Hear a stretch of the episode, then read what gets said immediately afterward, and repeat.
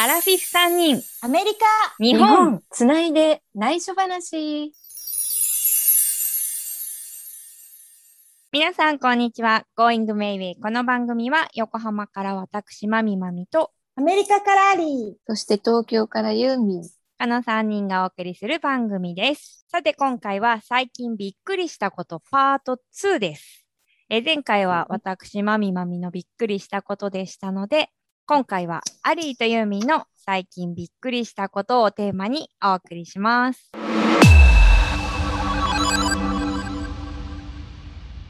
アリーは何かありますか？びっそくりしんなびっく。りしたってことはない。なんかさ、アメリカに住み始めてびっくりすることだらけなんだよね。でもそんな国際ロマンス詐欺みたいな感じの うわーっていう感じはないからさうん。びっくりだなー びっくりすぎちゃって他にあんまりない 思い出した。思い出した。叶わないよね。ちょこちょこっとしたのはさそのうん LINE の話ですごいよねだからうん。あの私が20後半だから20年ぐらい前はさ国際電話した時にさ、何万円も。も取られちゃったのが LINE でさ、長電話しょっちゅうしてるんだけどさしてもさ 取られないってすごいよなんかね。すごいよね。すそうごい。いうのもすごいなって思うのそれでね昔アメリカでやってたドラマ80年代やってたかな？うんのドラマの、もう一回やるのって何だったっけ？リバイバル？再放送？再放送ではないのもう全員キャストとかも全部変あえてリメイク。昔やっリメイク。リメイクうん。リメイク版現代バージョンのリメイク。がそううん。あの始まって、うん。うんで80年代にやった時結構流行ったらしいの。私は全く聞いたことなかったけど「うんうん。ワンダーイヤー」ってやつなんだけど。うんドラマね、うん。で多分日本にも来てないと思うんだけどそうのん80年代の時は白人が主人公で白人のファミリーが主人公で。うん。でうん。80年代にやったんだけど舞台は60年舞台なんだって、うんうん。今も2021年だけど、うんうん。人は黒人に全部変わって黒人のファミリーの全く同じような話なんだけど、ストーリーで、うん舞台は1960年代って感じおお、1960年代が舞台。そうね。だから面白いのなんか昔のなんかちょっと私たちが生まれたぐらいの日本ってちょっと入ってくるのが遅いじゃない、うん。奥さんがしてる格好とかなんかお母さんこんな格好してたなとか。そうなんだ。なんー。うんトースターとかもちっちゃい頃の自分の写真に写ってるトースターみたいなのがあったりとかアメリカなんだけどねこっちはね。うんでもほらちょっとこう影響されてうん。70年代とか日本があんな感じだったなっていうのを見ながらやってんだけど、へー。ちょうど先週かな第1回目の放送かなの時にキング牧師が暗殺されるところが黒人のファミリーだからなんだけど、うん。あったのね。でうわー1968年に暗殺されたみたいなんだけどその物語の設定で。私のイメージではキング牧師が暗殺されたのはすごい昔な感じがしたの。うんうん。だけど夫がさ私より10個上なんだけど、うん。僕5歳だったって言ったの。おお。もうびっくりしちゃってさ生まれてたんだ。生まれたえじゃあ覚えてる？って言ったらさすがに覚えてないし もし、うん、僕が黒人の一家だったら結構お母さんとかお父さんの反応でうん。覚えてるかもしれないけ確かど、に。5歳だからって、う。うん。ん、なんかその話からさなんかケネディ大統領が暗殺された時も僕は生まれてたって言われた時になんかもう歴史の63 63年の8月生まれだからまあ全然赤ちゃんだけどね。でも僕は存在してる、もう私の中ではケネディ大統領もキング牧師もなんか歴史上の人物でさ、うん、そうだよね。でもなんかそう思うと自分たちが生まれる10年ぐらい前のことなんだなって思ったら 5, 5年から10年とかうん。そのぐらいとかだと思ったらなんかちょっとびっくりだなと思って。そうだね。でもさ、あの、東京オリンピックの前回の東京オリンピックとかもさ、うんうん。すっごい昔かと思ったけどさ、なんか64年でしょ？そうう、んだから生まれる10年前とかでしょ？ぐらい。いでしょ、びっうん。くりだよね。ででもそんな話をしてさ母にさ、ね「びっくりだったんだけど」って言ったらさ、うん母のおじいちゃん私のひいおじいちゃんがいるんだけど、うん母は7人兄弟の6番目だからお姉さんとかが私のおばあちゃんみたいな感じなんだけど、うんうん的には。でおじいちゃんねあ、うん母のおじいちゃんが江戸時代生まれだった時に度肝を抜いたって江戸時代なの。レベルが違う。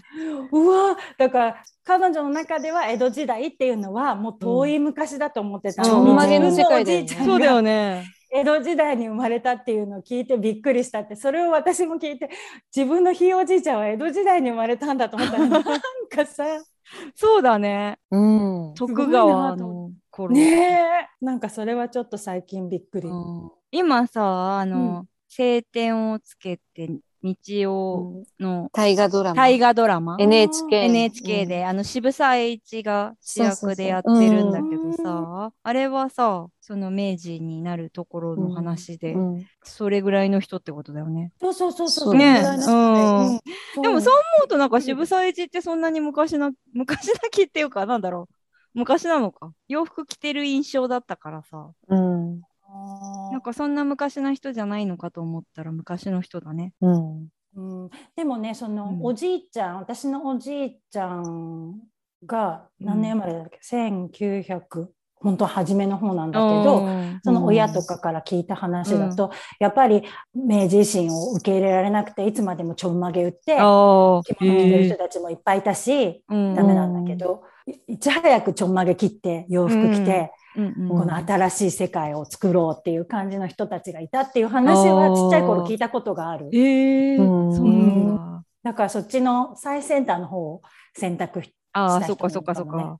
ああともう一個だけ言うとね、はい。あの夫のお父さんとお母さんの DNA うんうん鑑定が返ってきたの。あおお。ままあ本当にいろんなミックスだったんだけどね。うんうん。で、もちょっとお母さんはがっかりしてて、うんお母さんはずっと親から私たちの家系はフランスの家系よって言われてたんだって。ええそうなんだ。だから私がどこから先祖はどこからがメインですかって聞いた時も、ううんちはフランスっていう感じだったの。うんでその影響でお母さんは高校時代に第二外国語フランスをフランス語を選択して、第二じゃないか外国語をフランス語選択したりとか、もあそう信じ込んでたの。うん。そうしたらフランスの DNA が2%ぐらいしかなくて そうなんだ。だ。超ショックとか言ってた。え、でも2%あったんじゃん。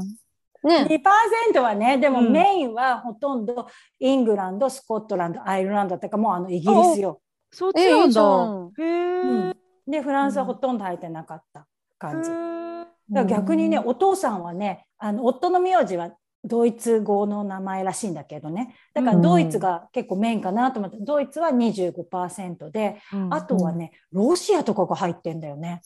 面白いなと思って。ドイツ、ロシアってなんか関係ありそう。ね。社会主義的な。仲悪そうに感じるけど。あ、そう。ミックスだからよくわかんないけどイングランドも入ってたかなアイルランドだったかな。へだからいろんなとこが入ってる感じなんだよね。うんですごい2人に共通してないのはスペインとかあっちのポルトガルとかイタリアとかはなかったほとんどがイギリスとちょっとロシアとドイツとって感じ、フランスの2%は何にもない感じの。すっごい、うん。すごい祖先なん。だ。そう、うん。2%で言っちゃお父さんなんか東ヨーロッパも入ってたしうん。うん。ノルウェーとかスウェーデンも入ってたし、へー。なんか2%ぐらいがいっぱいちょこちょこちょこちょこ入ってる感じ。面白い。面白かった。どこら辺からアメリカなの？夫のひいおじいちゃんとかうんねって言ってたから、うん。どのぐらい前だろ3世代前ぐらいってこうぐらいかとな？3世代前ぐらいからアメリカ。おお。うん、で東海外についてうん。トム・クルーズとニコール・キッドマンの「遥かなる大地へ」って映画がうん。見たことあるあれはある。開拓地。そうそうみんなイギリスから来てボストンに着いてボストンからカリフォルニアの方に向かっていく話なんだけど、うんうんまさにあれだったって言ってた。転ば車みたいのに乗ってこのカリフォルニアまで開拓しにこうって、開拓者だったんだね。うん、って言ってた。そうなんだ。へえ。そんな感じです。びっくり難しいね。あ、そう、難しかった。うんユーミンのびっくりしたことは？ない。ないの？ないの？ない。あ、偶然のびっくりっていうのは、うん私が昔のあ会社で知り合った、今でもずっと仲良しの女性の友達がいるんだけど、うん。旦那の転勤でいろんなところに行ってて、うん。えっ、と、福岡に行ったんだけども、そこで、まあ、社宅ではないんだけど、会社がある程度出してくれるから、その範囲でこう探して入ったマンションに、私の大学のサークルの後輩の男の子が転勤して同じマンションに入ったっていうのを年年賀状で見て、うん同じマンションじゃんって思ったのはすごいびっくりした。へー本人に伝えたけど、うん。お互いは知らない人たち。顔がわかんないから、まあなぜこう写メを送ってみたけど、うん多分そうかなって人はいたみたいな感じ。いっぱい住んでるからやっぱわかんないみたいああ、そうか。いきなり、ユーミンの知り合いですか？って。うんいや、びっくりした。やっぱ年賀状見たときはびっくりした。すごいね。同じ住所うんって。それはびっくりしました。そんなご縁がある。うんあと、もう一つはね、ちょっとあんまり私の関係じゃないんだけど、うん。彼のね、方のことなんだけど、テレビでよく失踪者じゃないけど、この人は記憶をなくしましたみたいな、ご存知の方がいたら、こちらにお電話をみたいな番組があったんだけど、うん。その一番初めに出た人が、あれ？この人知り合いって言ったから、それはびっくり、えー？とか言って。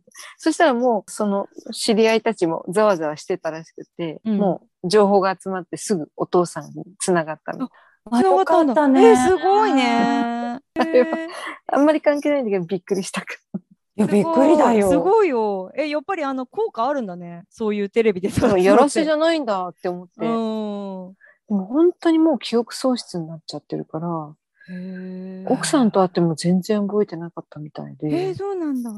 うん、もう新しい人生をお互い歩むしかないんだよね。そうなるとね。え、それは知ってたの？記憶喪失になったことも知らなかった。知らない知知らない。らないんだ。うん。まさか、みたいな。うん。だから相当ショックなことがあったんだろうね。すべて消えちゃうぐらい。理由は言ってなかったの？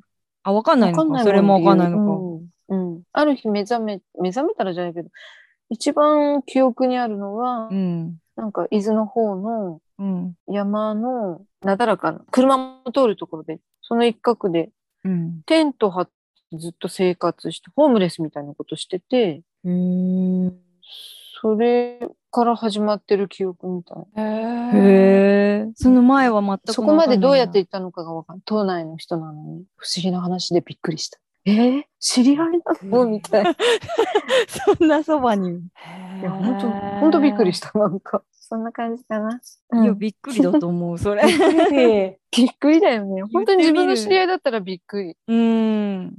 なんかそれが有名人とかで出てるんじゃなくてさ、うんそんな記憶喪失してるうん人っていうので出てるので、びっくりだよね。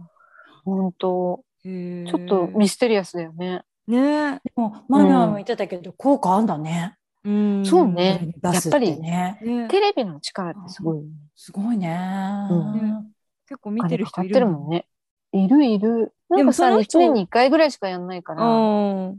結構視聴率も。その人よく探したよね。だなんていうの、そういう人ってさ、そんなにいないじゃん。うん多分周りの人がうん応募してあげるんじゃあないのかね。ー記憶喪失かどうかってさ、自分うん。なんてわかんなくない？記憶がないって言ってるみたいだから。言ってるならわかるのうん。うん。多分も、医者にも見せたんじゃない。え、でも、ホームレスだったらさ、なんか誰もさ、何もしてくれなかったらさ、それがうんよく見かけるっていう人がなんか声かけたかなんか知ったのかな。へえ。で、仕事もしてるの。うん。その後ね。お、よかった。でも不思議なのが、都内からそこまでどうやって行ったのかわからないのと、気がついたらテントとか、なんかそういうものは持ってたんだって。ああ、そっか。うん、それは覚えてるみたいな。どこでホームレスをやってたの？伊豆の山の中って言ってたへね。じゃあ都内から伊豆の山の中までうん。行ったんだ。うん。え、でも誰かに連れ去られたとかさ、そういう。それも全くわからないし、可能性もある外傷がなかったみたいだし、家族が言うには、散歩みたいに出てったんだ。ああ、そうなんだ。失踪した時の話は？うん。そしたら帰ってこなくて。へえ。一年ぐらい経ってたって言ってたかな。へへえ。でもミステリーこういう話いっぱいあるんだと思うよね。へえ、そうなのかな？でもその見つかったことはとっても嬉しいことだけどさ、うんその過程が怖いね。どうしてそうなっちゃったか。で覚えてもいないんでしょ？う。うんん。覚えてない。全く覚えてない。なんかほら、交通事故とかだったらわかるけどさ。うんね、うん。あとなんか知んないけど、20万円を持ってたっていう。現金を。なんか事件に行くのに20万巻き込もまれたの ID は何にも持ってなかったみたいなんだよね。お父さんがその後出てきて、うんそれで顔はなんとなく思い出してきたみたいな。なんか親は思い出してきてるみたいだけど、奥さんとかはわからない。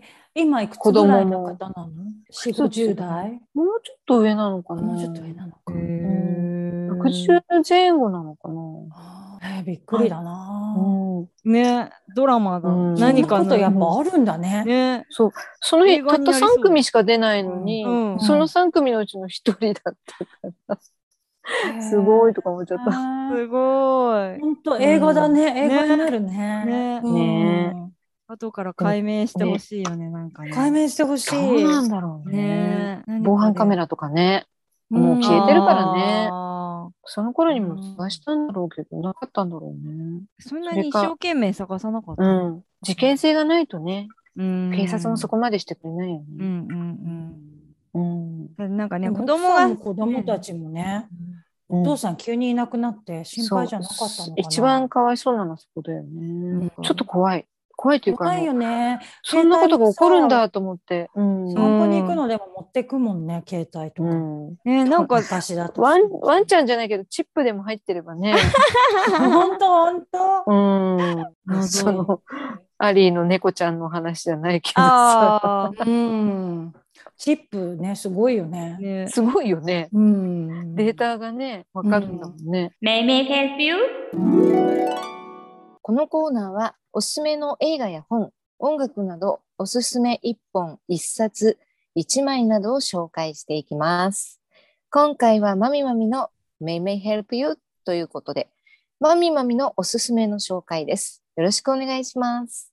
はい。今回おすすめの一本、おすすめの映画、グリーンブックです。ああ。見た？アリーは見た？グリーンあじゃあがつくのいっぱいそうそうそう、いっぱいありますね。じゃあ、説明すると、2019年公開されたうん第91回アカデミー賞作品賞を受賞した映画です。あで1960年代のアメリカ南部を舞台に黒人のジャズピアニストとイタリア系白人運転手の2人が旅をするロードムービーなんですけど実話をもとに描かれたという作品です。うん、見てない、私。見てない、うんユーミンも見た見た。あ、見た、ううんんストーリーとしては、うん1962年、アメリカ・ニューヨークの一流ナイトクラブで用心棒を務めるイタリア系の白人の男性、トニー・リップさんという人が、天才の黒人ピアニスト、ドクター・シャーリーの演奏ツアーに黒人用旅行ガイドブック、それをグリーンブックっていうそうで、えそれを頼りに出発するということで、そのタイトル、グリーンブックが映画のタイトルになってるんだけど、うん。こう生まれも性格も全く違う2人がこう衝突しながら繰り返していくうん。素敵な関係をこう築いていくっていうストーリーなんですけど、根深い差別がテーマになってるんだけど、うん。この主役の一人のトニー・リップさんの実の息子が制うん。作を手掛けてて、そうなんだ。はい、で監督はあのメリーに首った系とかのコメディ映画が得意なファレリー兄弟のお兄さん、ピーター・ファレリーっていうことでちょっとコミカルな部分もあってお重いは重いんだけど楽しくて美しい感じの映画になっているので、なんかそんなに身構えずに見られる映画かな、いいいいっていうのを見てすごい感動作だったらどうかなと思ってたんだけど、まあ、感動するんだけど、なんかそういううん。楽しめる部分もあったのでうんすごくいい映画だなと思って、この国がどんなに素晴らしい国とは気づかなかったとかっていうセリフがあったりとか、うんアメリカの素敵な景色昔の？うん。昔、うん昔は知らないけど、田園風景とかね。そうそう。そうそう、うん。とかそういう景色とかもすごい素敵であのケンタッキーケンタッキー州のケンタッキーに来て、ね、2人がケンタッキーフライドチキンをキャッキャと食べるシーンがあって すごいそこがすごい楽しくてうん。覚えてます？うんねねなんかあの黒人の人はすごいエレガントなの。もう、そうなんだよね。そう、チキンを手で食べるなん食べたことてみたいな。そうだどうやって食べるんだ、これは。やんちゃなトニー・リップさんはもうこうやってあの骨は投げ捨てるんだよみたいな感じで かぶりつく。うん。なんかその姿がすごいとても可愛くて、私ねは。そ好きなのシーンがね、そう、すごい素敵だった。私も。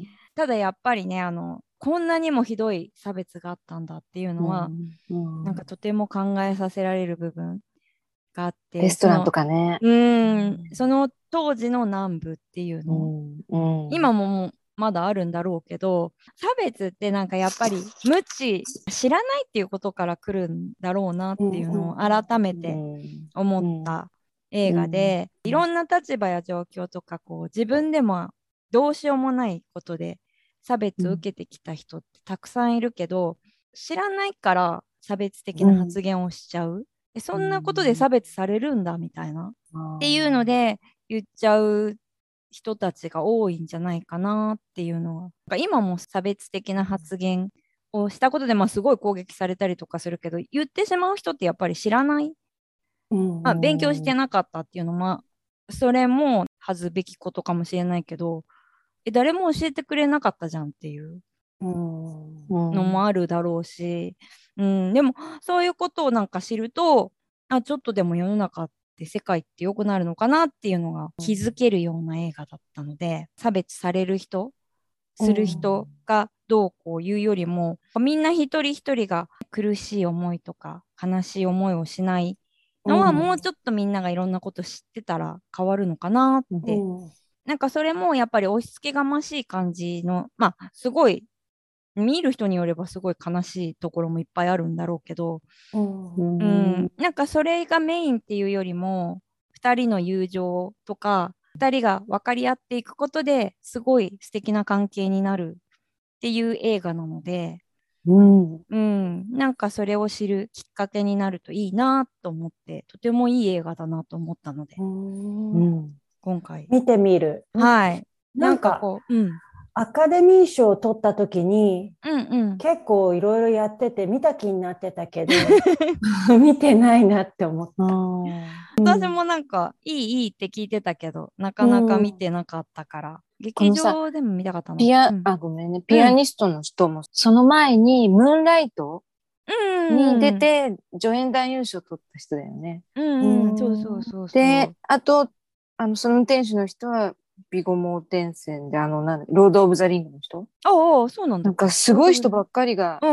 出てて、どんな映画になるんだろうと思ってたけど、すごい二人ともやっぱり、いい役者だなって思った。この、映画見てて。この頃私、ベースドン・トゥルー・ストーリーみたいな、事実に基づく映画を好んで見てる時期だったのね。あそうなんだ。だから、必ずなんか最後になると、本物の人たちの昔の写真とかが出てくるような、ああいう映画の、事実に基づいた映画の方がすごく説得力があって、うん。やっぱ人が作ったストーリーちょっと限界と、あと非現実性があって、この映画は本当現実だったから、うんうんすごいなんか面白かったね。こんな苦しい人がいるから頑張ろうとかじゃなくて、なんかみんながハッピーになるってこういうことだよねっていううんうんへえ。感じ。マミマミが言ってるみたいに見たことないけど、聞いてると、アメリカの問題だけじゃなくて世界の問題な感じはするようんうんうんね。うん、そうそうだと思うんう。イタリア系の人も結構差別で苦しんイでたタリア系は時期もあったし、結構白人の中でも。うんそう。そうなんだ。そうう、んそれもね、うん結構出てくる、この中でうんも。うんうんなので、おすすめの映画として、グリーンブック、はい。サブスクとかでも見られるし。うんううん。私も今見たらこっちでも見られる。当たり前か。うん 当たり前。そちらの国のだから。そうですね。アメリカのだから。見てみます。はい。ぜひ見てみてください。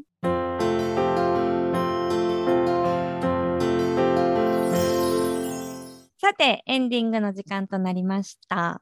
えー今回びっくりした話ということで、2週にわたってお送りしてきました。まだまだこの後も、ママがびっくりしたよ。はい。まだまだびっくりする話があったら、続き、続編など思い出した頃にね、はい やりたいと思います。さて、えー次回のテーマは家事ということで、家事はファイヤーではなくて家のことの家事うんうん。です。え3人それぞれの家事、まあ、掃除、洗濯、炊事、買い物などなどについて、まあ、私は一人暮らしで、うんアリーは大きなアメリカの一軒家。そし大きて、いかな。大きいよ、日本に比べたら大きいよ日本に比べたらね。うん。で、ユーミンは自分のお家とお母さんのお家を行き来するということで、うんそれぞれ三者三様いろんな家事があるのかなと思うので、それぞれの悩みや工夫などをテーマはいにトークしていきたいと思います。はぜひぜひ。お知らせは、えー、Going Mayway のインスタグラム引き続き、ぜひぜひ皆さん見てください。なんか旅行やったら旅行好きな人たちからもフォねローされるようになって、幅広くいろんな皆さんに見ていただければと思います。ユーミンもアップして？そうそう。あ、そうだっけごめんなさい。後でしまとめてでも良いので。うんはい。かしこまり。引き続きメッセージもおお待ちしております。各エピソードにメールアドレスを載せているので、お気軽にメッセージをお送りください。お願いします。お願いします。あれ、ダイレクトは OK にしてないんだっけ？ダイレクトメッセージって。あのーフォローした人はできる。じゃあ、フォローしてる人はメッセージ？うん。もらったら、返信しないかもしれないけど、番組の中で紹介するかもうんうんうんうん。しれないので、はい。はい。お気軽に送ってください。それでは、Going Mayway ここまでのお相手は、まみまみと、アリーとユーミンでした。次回もおお楽楽ししみみに。に。Going Mayway! アラフィフ3人、アメリカ日本、日本つないで、内緒で話。